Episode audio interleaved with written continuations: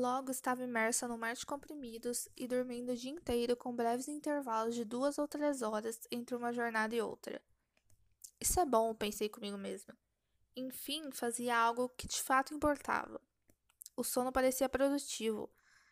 Algo estava sendo resolvido. No fundo do coração eu sabia. Talvez essa fosse a única coisa que meu coração sabia naquela época. Que assim que eu tivesse dormido o suficiente, ficaria bem. Eu me renovaria, renasceria, seria uma pessoa totalmente nova. Cada uma das minhas células se regeneraria a tal ponto que as antigas pareceriam memórias distantes, encobertas pela névoa.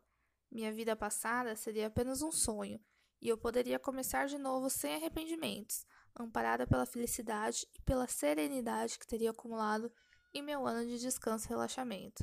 Bom, por esse trecho que acabei de ler, você já consegue ter uma ideia sobre o que fala o livro desse episódio.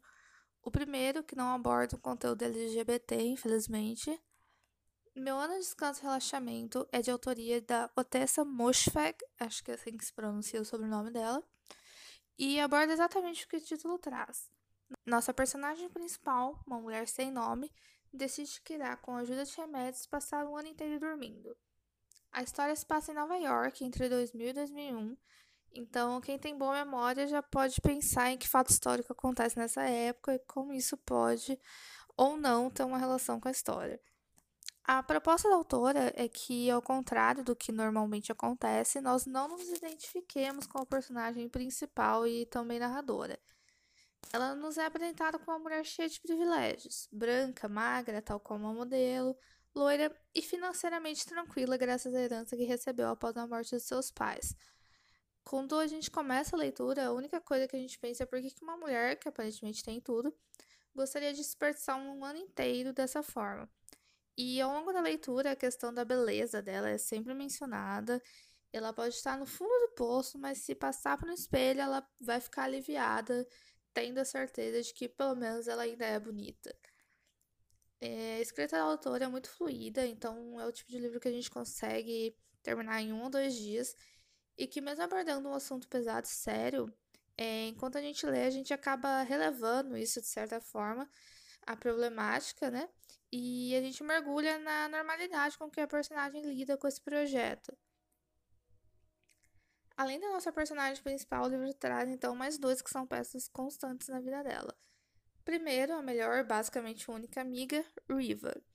A Riva é como um cachorrinho que, mesmo depois de ser ignorado, maltratado, ainda tá lá do lado da personagem.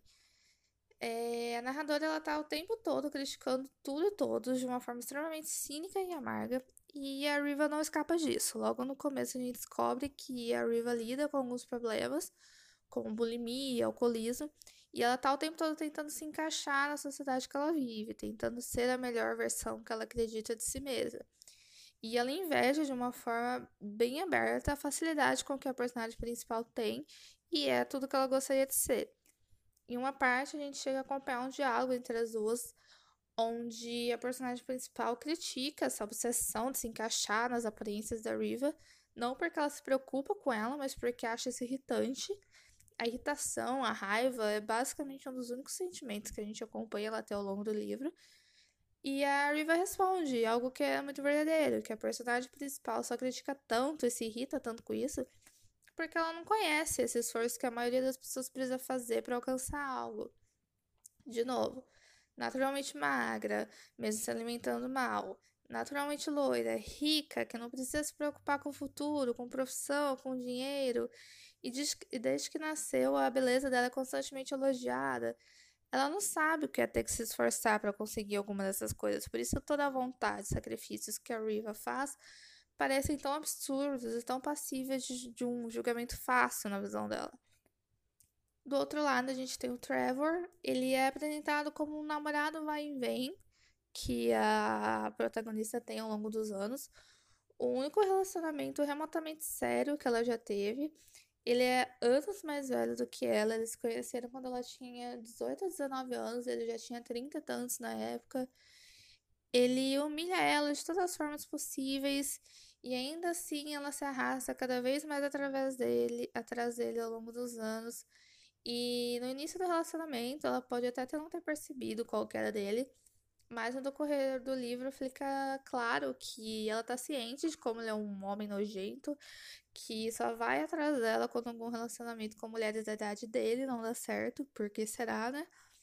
E ela trata esse relacionamento com o Trevor como se fosse uma obsessão, algo do qual ela não consegue se livrar. E é claro, a gente tem a facilitadora de toda essa jornada, né? Quando a protagonista decide que ela quer então passar um ano dormindo, ela percebe que isso não é naturalmente algo possível e resolve procurar uma psiquiatra e mentir que tinha problemas de insônia, conseguindo assim remédios que ajudassem no seu objetivo. Em um mundo ideal, essa ideia não teria dado certo, porque qualquer psiquiatra que se preze perceberia a verdade. Mas isso não aconteceu com a Doutora Tuttle. Ela é a personagem mais engraçada e ainda assim preocupante do livro. Ela é completamente fora da caixinha, mal escuta as supostas reclamações e problemas da narradora. E durante as consultas que elas têm, ela sempre cita pesquisas absurdas, obviamente sem sentido. Prescreve remédios, mas remédios fortíssimos, sem pensar duas vezes. E com frequência esquece fatos que a personagem já contou que teriam relevância no tratamento sério. A narradora vai então se distanciando cada vez mais do mundo ao redor dela, tendo cada vez menos relações, sentimentos a tudo que acontece, porque nas poucas horas em que ela fica acordada entre uma leva de remédios e outra, o mundo continua girando e as coisas continuam acontecendo. Só que ela vai parando de reagir a isso. Então, se antes ela já era muito solitária, lidando com a morte do pai e da mãe, que nunca foram próximos ou carinhosos com ela, e isso é um fato que dá pra ver que afetou como ela se relaciona com outras pessoas, ao longo desse ano de relaxamento, ela vai também tentando se livrar, e essa é a palavra que ela mesma usa, da River do Trevor. Outro ponto interessante do livro é que entre os devaneios e monólogos da protagonista, a gente descobre que ela trabalhou uma galeria de arte. Então, esse é um tema recorrente que é bastante usado para associar com momentos da vida pelo qual ela passava e também o recurso, né, mostrando o quão crítica ela é, nunca encontrando fatores para elogiar nas obras que eram expostas nessa galeria. É, eu vou dizer que eu gostei bastante do livro, não é uma leitura que eu tenho achado divertida, apesar de ver alguns comentários dizendo que o livro é divertido, mas eu acredito que isso vai mudar muito de acordo com a forma com que cada leitor encara esse assunto de medicação excessiva e transtornos psicológicos. É uma leitura que vale a pena, principalmente quando a gente para para analisar se é tão absurdo assim. Alguém quer simplesmente um descanso, sumir por um tempo, não sentir nada e ter uma chance de renascer e começar tudo de novo, dessa vez melhor. O que acontece é que, né, se entupir de remédio talvez não seja a melhor opção. O e-book tá super baratinho na Amazon, vou deixar o link aqui na descrição para vocês poderem apoiar o podcast. E eu espero que vocês se interessem pela leitura.